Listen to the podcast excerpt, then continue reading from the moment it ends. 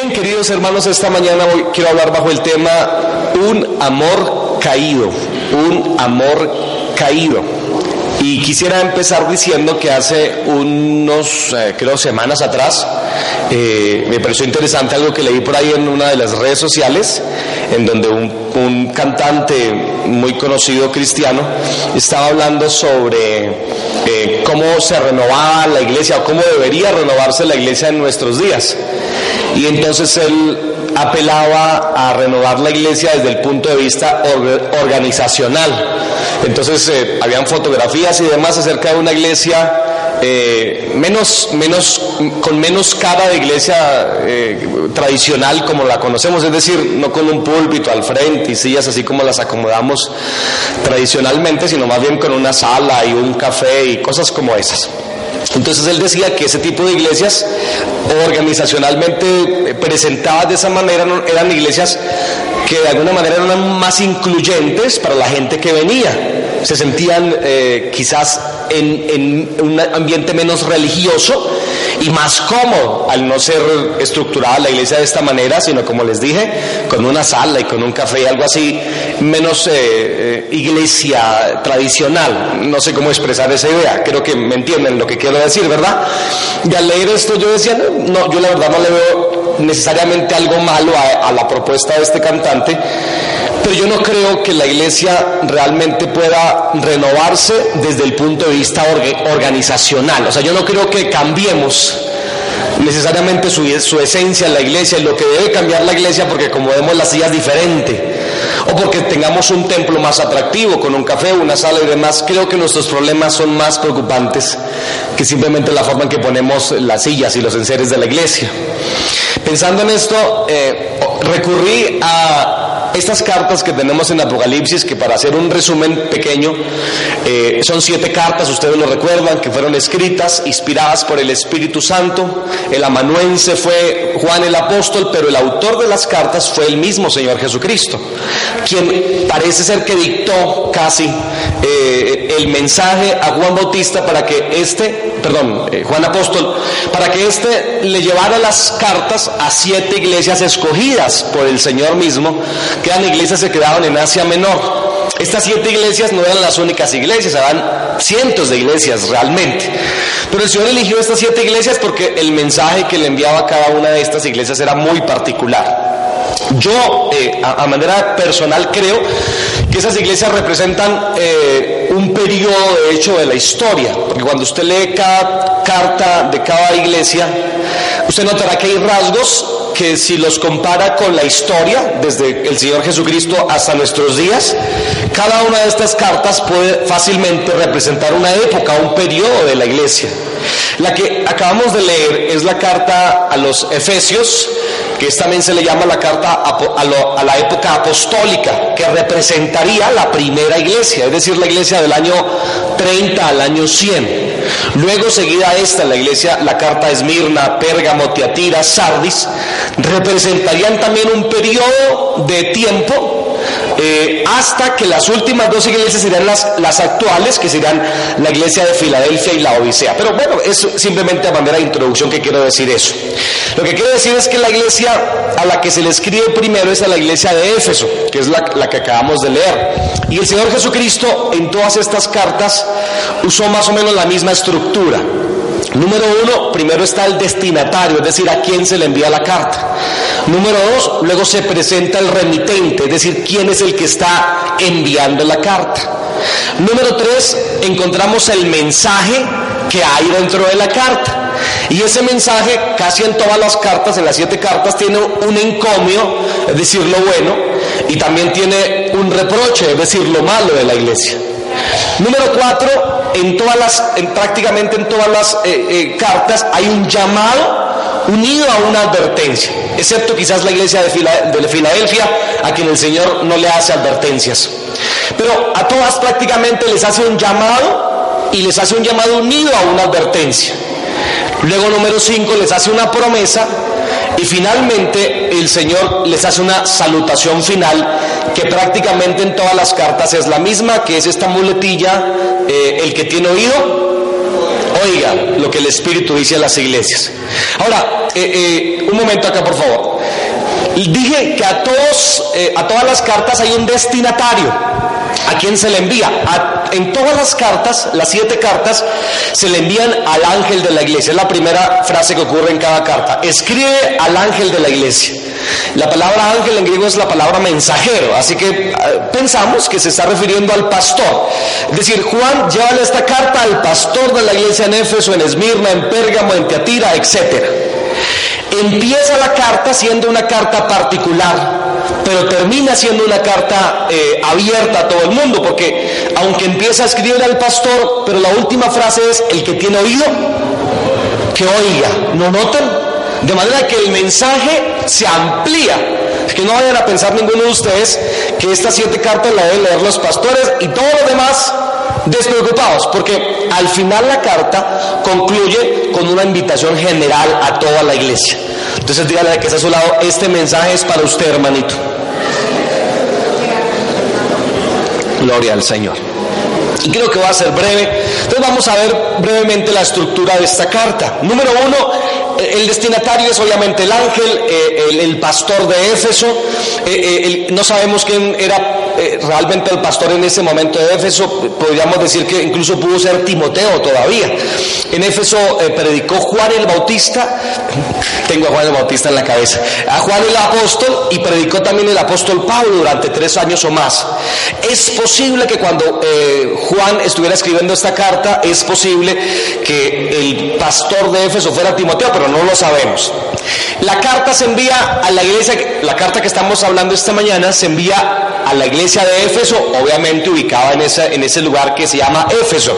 La palabra Éfeso quiere decir deseado. Y esta expresión deseado eh, definitivamente eh, marca el carácter de la iglesia, porque el carácter de esta iglesia definitivamente era una iglesia que todos desearíamos ser como ella, era la iglesia apostólica de los primeros años, del año 30 al año 100, donde el apóstol Pedro pasaba y con su sombra sanaba a los enfermos, la iglesia, esa iglesia que empezó con 120 en en un segundo piso al parecer y terminó llenando el mundo entero del Evangelio. Apenas nosotros tenemos en Hechos de los Apóstoles el testimonio básicamente de dos apóstoles, que es hasta el capítulo 12 de Pedro y del 12 hasta el 28 de Pablo. Pero todos los 10 apóstoles restantes no tenemos mucha información de ellos, solamente que historias por ahí nos cuentan y tradiciones que por ejemplo Tomás fue a la India y ganó prácticamente toda la India para Cristo.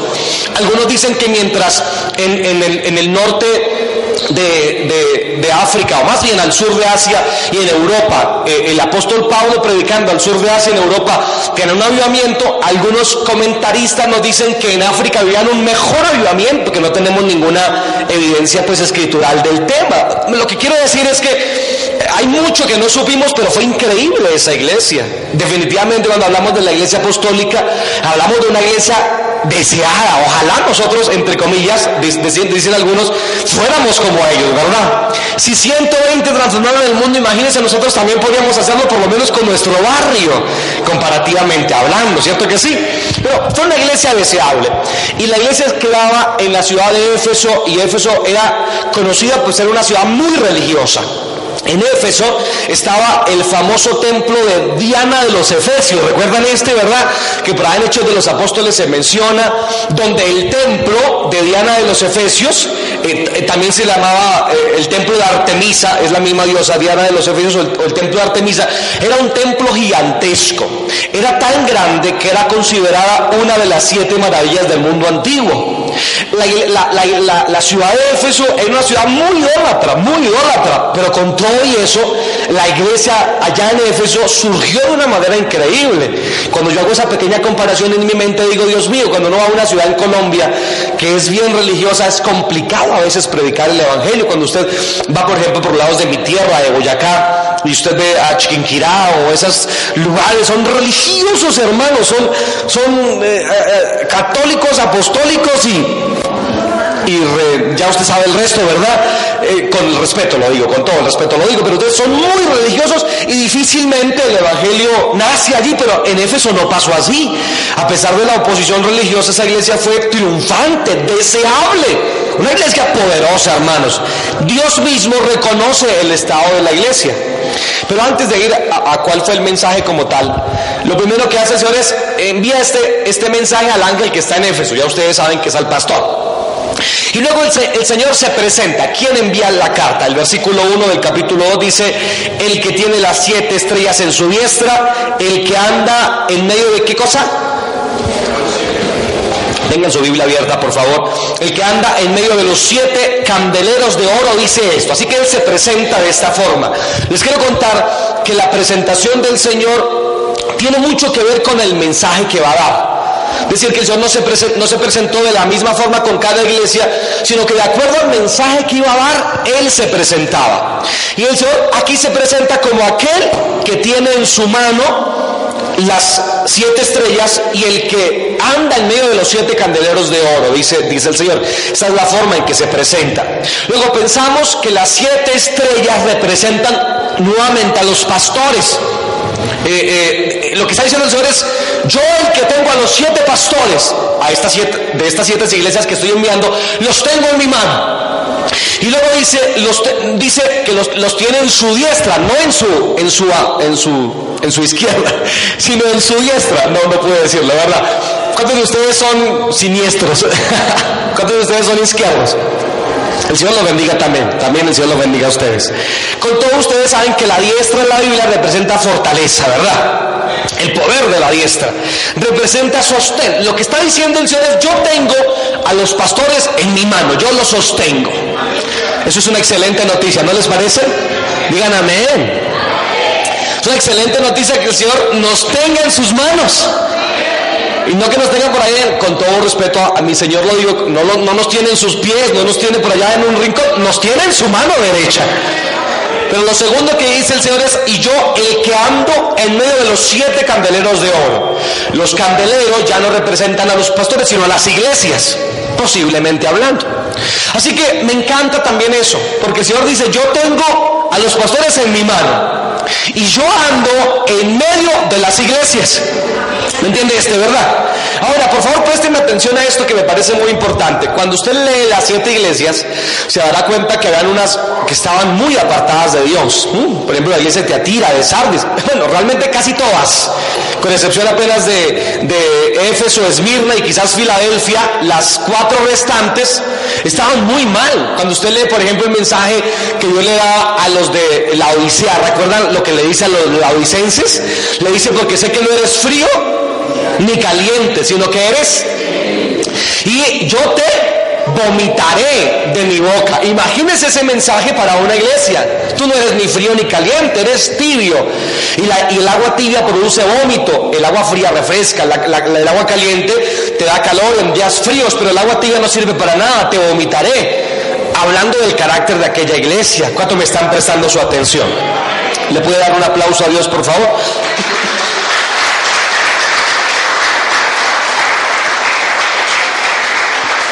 Ahora, por favor, Dios dice, yo tengo a los siete pastores en mi mano derecha, pero luego dice, yo ando en medio de las siete iglesias, de los siete candeleros de oro. Él andaba en medio de Éfeso, cuando me están prestando su atención. Escuchen muy bien esto, Dios andaba en medio de Filadelfia, la iglesia fiel. Dios andaba en medio de Esmirna, la iglesia sufriente, pero Dios también andaba en medio de los laudicenses, la iglesia mundana. Así que reflexionando en esto tenemos que tener cuidado cuando nos referimos a las demás iglesias. Es que es una iglesia mundana, pero sí, pero eso no quiere decir que Dios de alguna manera no se mueva en ciertos ambientes. Eso no quiere decir que, que apruebe, porque Dios no dijo yo apruebo lo que se hace en las siete iglesias. Dios no dijo eso. Pero sí dijo yo ando en medio de esas siete iglesias.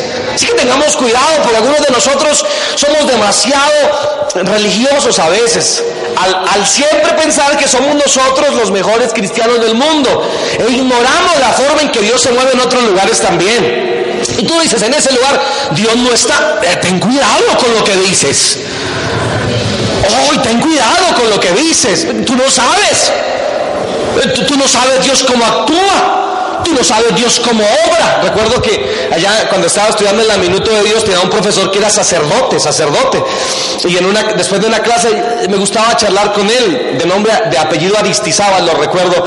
Y entonces después de, de, la clase charlábamos con el sacerdote y yo le decía, usted tiene que aceptar que, que María, después de argumentar y demás, María no te puede salvar, ¿cierto que no? Él decía, sí, yo entiendo eso. Me decía a mí el sacerdote. Y yo le decía, ¿usted qué hace allá? Y él me decía, eh, eh, eh, bueno, es que yo toda mi vida la tengo acá. Yo soy huérfano. Eh, a, mi tierra en Antioquia, llegó una orden sacerdotal católica y, me, y, ellos me dieron estudio, luego me dieron la universidad y ahora me dan trabajo. Yo trabajo aquí, gano tanto por lo que hago y es difícil, me decía. Y con todo yo, yo recuerdo que un día le decía, ore, eh, no le hice repetir la oración de fe ahí en ese momento, pero le dije al sacerdote, oiga, acepte a Cristo en su corazón, hombre, acéptelo fuera de la estructura religiosa en la que usted vive, usted necesita aceptar a Jesucristo. Como cualquiera de nosotros lo necesitamos aceptar. Bueno, no, estoy diciendo que esté bien allá, tampoco Jesús lo dijo. Pero estoy diciendo que tienes que tener cuidado con, con las afirmaciones que haces. Que allá Dios no se mueve. Escuché muchas veces yo hace tiempos. Que allá en esas personas Dios no está. Bueno, no es mi problema, es problema de Dios, no es mi problema. Ahora Dios Jesús se movía. Yo sé que Jesús se mueve aquí, en este lugar. Estoy totalmente seguro. Denle un aplauso a ese Jesús maravilloso.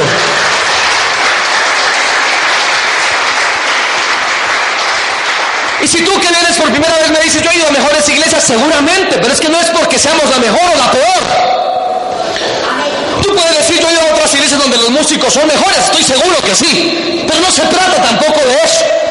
Tú me puedes decir, es que yo he escuchado predicadores increíbles, qué bueno por eso, pero no se trata ni del predicador, ni de los músicos, ni de los que nos congregamos en un salón como esto. Se trata de que Él es bueno. Y Él dijo, donde están dos o tres reunidos en mi nombre, ahí estaré yo en medio de ellos.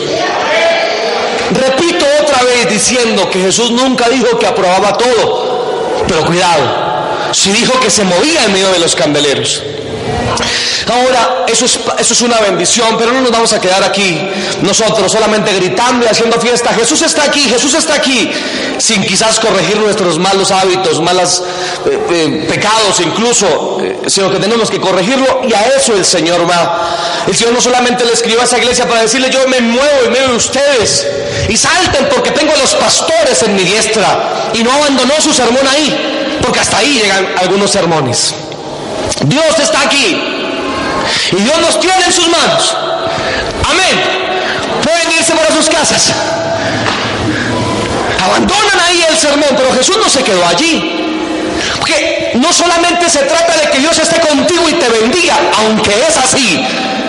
Se trata de que Él quiere meterte meterse en tu vida también.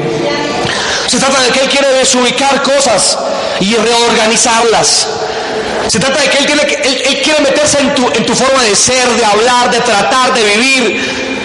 Él se quiere meter en tu casa. O sea, si tú quieres tener el Evangelio de los domingos únicamente y salir por la puerta de la iglesia y que la iglesia no, no, no, se meta más en tu vida, sino hasta el próximo domingo, y eso si vienes, estás equivocado. Porque si aceptas a Jesús, gracias, Jesús se te va a meter en toda tu vida personal. Jesús se va a meter en cómo piensas, en cómo caminas, en cómo te vistes, claro que sí. Jesús se va a meter en cada cosa de tu vida. No, no va a aceptar otro lugar, Jesús, más que el primer lugar en tu vida. No aceptar que lo sientes en la sala y le digas, mantente ahí, Señor, bendíceme mi casa y mi hogar. Ay, Señor, tengo un problema por acá. ¿Puedes venir, por favor? ¿Puedes solucionarme este asunto que tengo por aquí? Quédate ahí, por favor, Señor. No, no, te más. No lo va a hacer el Señor de esa manera. Porque no solamente lo recibes como tu Salvador, sino como tu Señor también. ¿De cuántos de ustedes Jesús es su Salvador? Levante la mano todo el que crea que Jesús es su Salvador. Qué bueno por eso. Pero ahora quiero preguntarte, ¿cuántos de ustedes Jesús es su Señor también?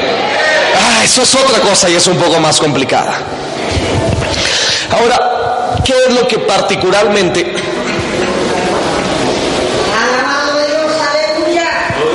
¿Qué ¿qué es lo que particularmente el Señor le dice a esta iglesia, a la iglesia de Éfeso?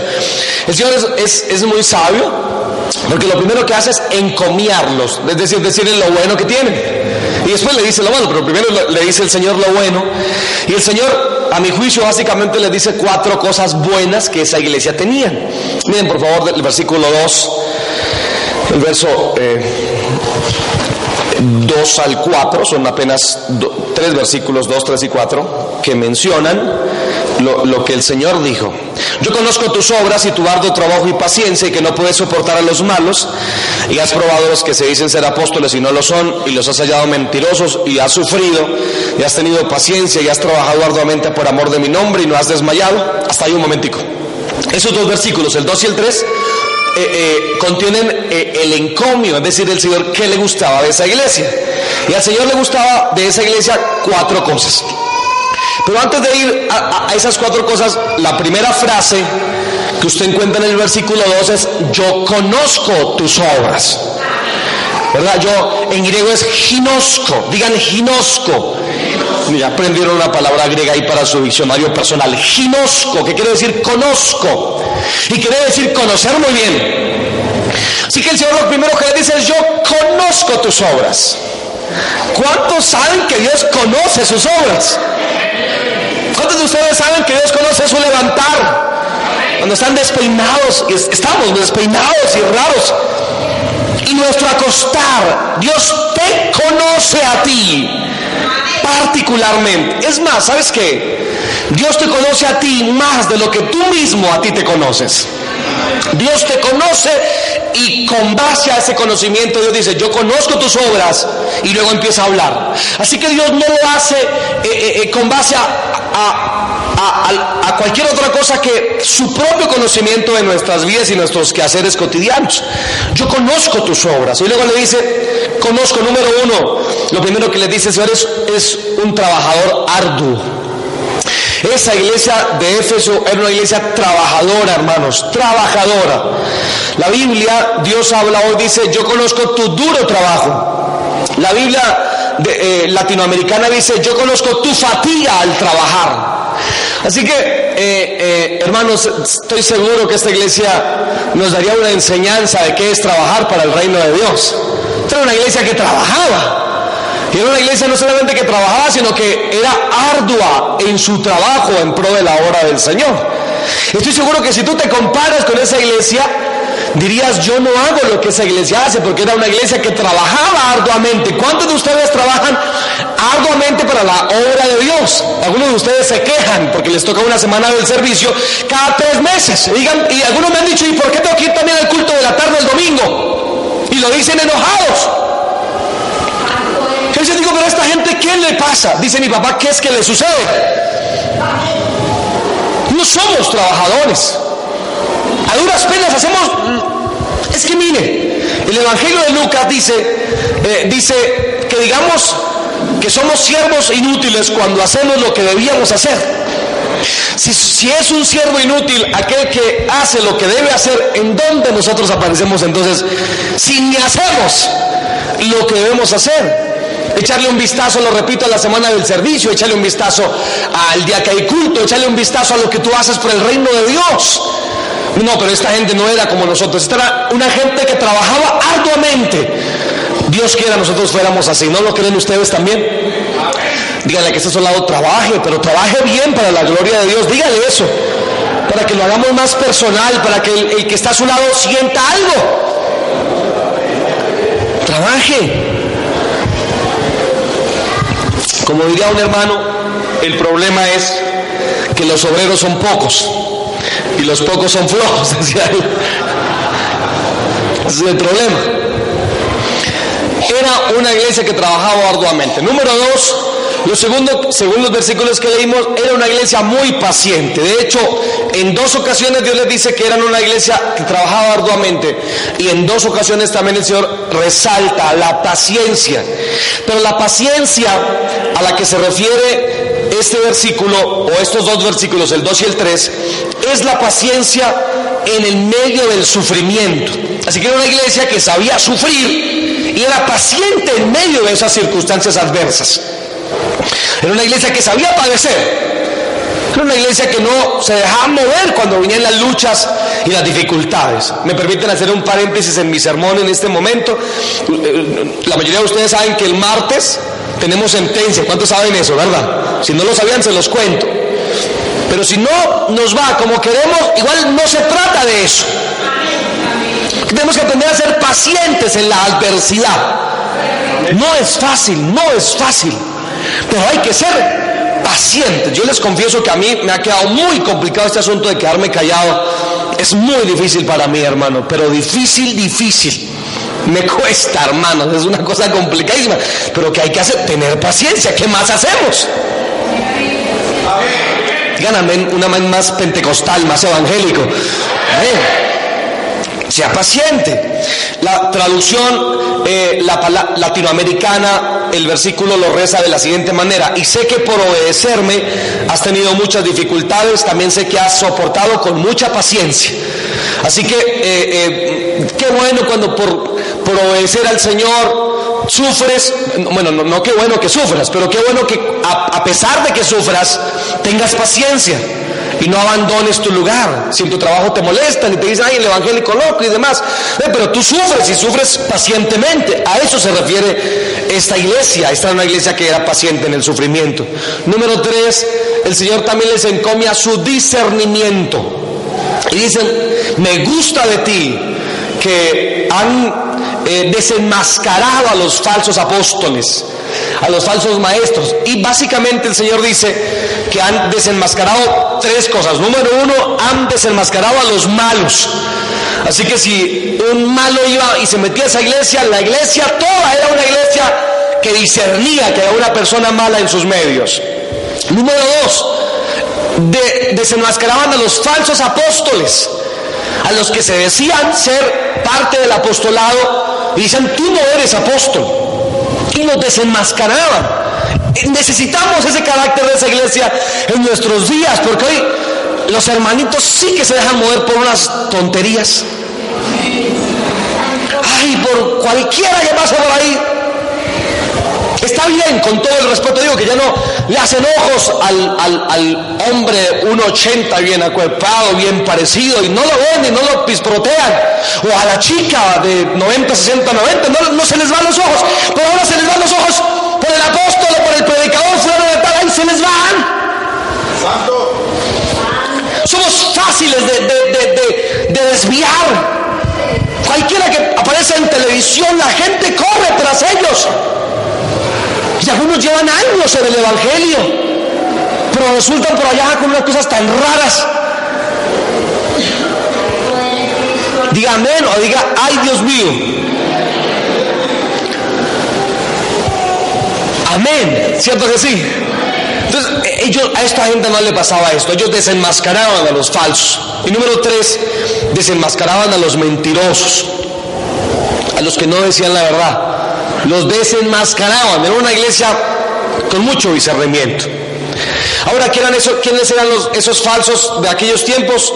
El versículo 7 nos dicen que, perdón, el versículo 6 dice que posiblemente eran los nicolaitas, eh, eh, no sabemos en sí quiénes, qué eran lo, qué, en qué creían los nicolaitas, porque parece ser que eran una de dos cosas. Número uno, posiblemente eran eh, seguidores de Nicolás, uno de los siete diáconos de Jerusalén, que posiblemente se haya apartado y haya creado una secta. O también puede ser que el término Nicolás en griego quiere decir el que vence o el que conquista al pueblo. Eso quiere decir Nicolás. ¿Hay algún Nicolás esta mañana? Bueno, no tenemos ningún Nicolás.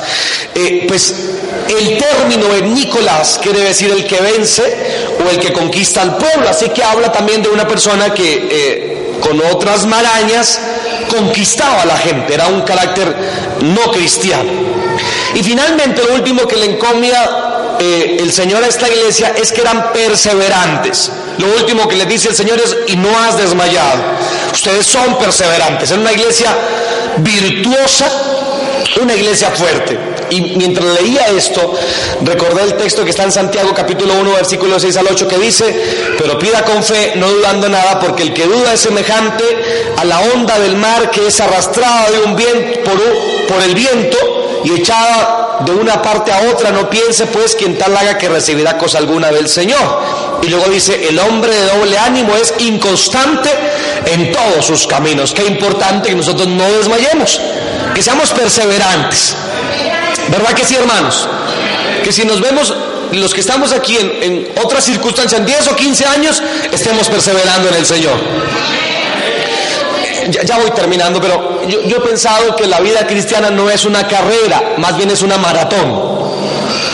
Eh, en una carrera, no es una carrera de 100 metros, como el jamaiquino que en 9 segundos los recorre. Es más bien una maratón, que usted sale y sale con paso seguro. Y son kilómetros, quizás tienes que pasar el sol del día, el frío de la tarde o de la mañana, o tienes que soportarlo. Así que en la vida cristiana se trata de eso, no de pegar una carrera, como algunos los vemos, ¿verdad? Pero pasa un tiempo, unos meses y uno lo encuentra, ay, ¿qué le pasó, hermano? Bueno, Dios lo bendiga. La idea no es que usted desmaye, la idea es que usted persevere y que persevere hasta el fin, dice la escritura. Porque bienaventurado aquel que persevere hasta el fin. Amén. Gloria a Dios. Pero la verdad yo no quería llegar al encomio, sino lo que yo quería hacer esta mañana, llegar al reproche. Porque me parece muy interesante el reproche. Muy interesante el reproche a Éfeso porque el Señor no le dice, oiga, pero tengo contra ustedes una cosa y es que son muy mundanos. No, le sale por los poros. Dirían algunos, se le sale por los cabellos, por las cejas. Sino que habla de otra cosa. Y, el reproche que le hace el Señor es un reproche muy interesante. Ya ustedes lo saben cuál es el reproche. El Señor les dice, pero ¿sabes qué? Tengo contra ti que has dejado tu primer amor. Eh, quiero contarles que la Biblia latinoamericana dice, hay algo que no me gusta de ti. Y dice, tengo contra ti, eh, perdón, algo que tengo contra ti, ya no me amas tanto como me amabas cuando te hiciste cristiano, dice esta, de esta versión. Eh, otra versión dice, has perdido tu amor del principio. La nueva versión internacional dice, has abandonado el primer amor que tuviste. Todas estas versiones apelan efectivamente a esa pasión, a ese fervor que la iglesia de Éfeso tuvo seguramente al, terminar el año 30, el año 40, el año 50. Ya en el año 100 no tenían el mismo fervor que tuvieron al principio. Es decir, que el fervor que tenían en el año 100 posiblemente no era el fervor que tuvieron en el año 40 o 50. Y este es particularmente un reproche que creo que a todos nosotros y creo yo, eh, diciendo absolutamente a todos nosotros, creo yo, nos habla también. Porque Dios dice, ya no tienes el, el amor de los primeros días. Espero que hayas tenido amor de esos de los primeros días.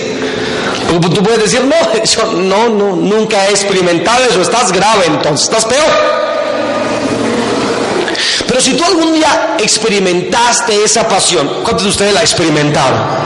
Y hablo de ese asunto emocional, de ese asunto de, fervorosidad, no de un asunto doctrinal o teológico, no, hablo de ese sentir. Porque yo creo que Dios sí se mete en mi sentir. Algunas iglesias creen que entre más quietos estén y menos involucres tus emociones, más espirituales son. Yo creo que Dios toma el control de todo mi ser, de mi espíritu, de mi alma y de mi cuerpo también incluso. Y entonces Jesús le dice a esa iglesia, ¿sabes qué tengo? Qué raro. Porque era una iglesia trabajadora. No era una iglesia que no trabajara. Trabajaba. Era una iglesia eh, que tenía discernimiento teológicamente bien establecida.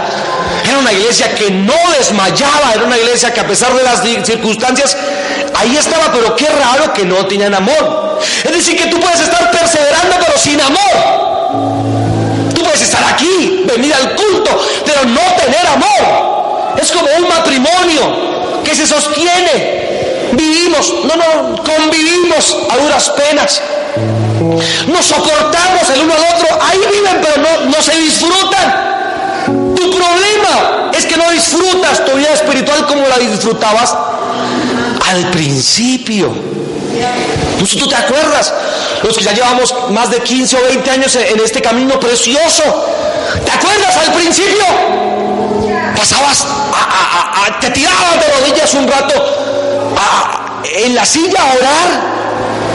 Si tú creciste en una iglesia de ese corte, quizás, y veníamos y llorábamos, y todo nos gustaba. Si a usted le pasó como a mí. A mí me pasaba eso. Me encantaba la iglesia a la que yo asistía. Era una iglesia que creo que era como nuestra plataforma más o menos de aquí a allá. Una cosa así era nuestra iglesia pequeña. Pero ¿cómo amaba yo esa iglesia? Y cómo disfrutaba sus cultos. No tenían instrumentos, no tenían eh, buenas voces, no tenían buenos cantantes. No, la hermana, pase a cantar la hermana fulana de tal un coro. O el hermano desentonado que a veces no se le podía hacer ni, palmas porque uno no le encontraba en dónde era que hacía la palma. Arrítmicos totalmente. Pero qué pasión transmitían al cantar. Y cómo nos gozábamos esos, cultos. A mí no me importaba que la gente me viera. Recuerdo con, con, mucho cariño el día que el Señor me bautizó en su Espíritu Santo y empecé a hablar lenguas y a moverme y venía y me tiraba de rodillas. Y estaba un rato y no era para mí un problema. Y si tenía que ser un decía qué rico estoy sirviéndole al Señor qué deleite qué delicia era eso. Pero qué bueno. Usted no sabe el gozo que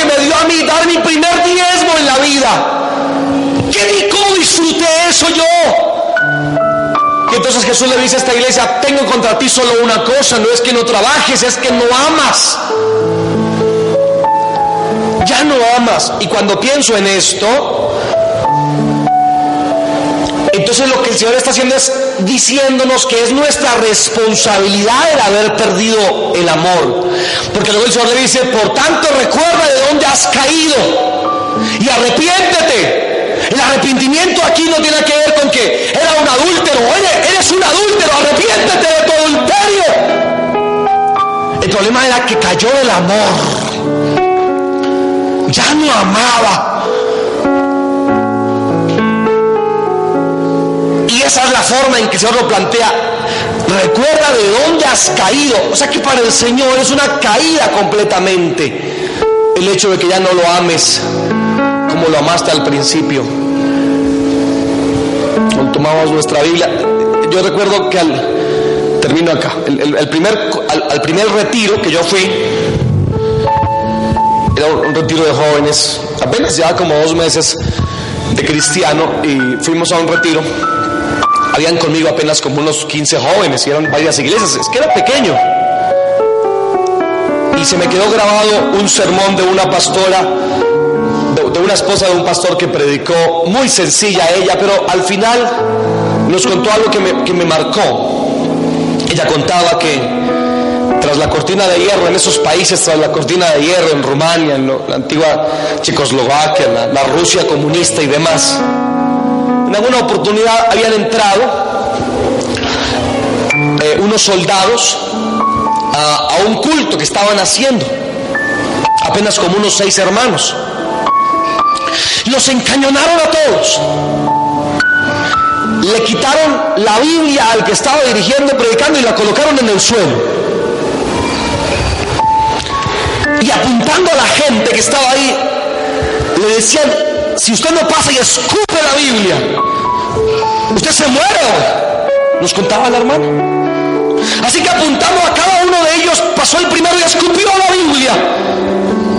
Y le dijeron, puede irse, puede irse. El segundo, o escupe la Biblia o hoy se muere usted. Y pasó el segundo y escupió la Biblia y se fue. Y pasaron algunos y mientras algunos pasaban, había una jovencita que estaba en el culto con un vestido un poco viejo. Y mientras la gente pasaba y escupía la Biblia, ella se tiró a la Biblia y la recogió. Y la empezó a limpiar con sus vestidos y dijo, oh Biblia, ¿qué te han hecho? ¿Qué te han hecho? ¿Qué te han hecho?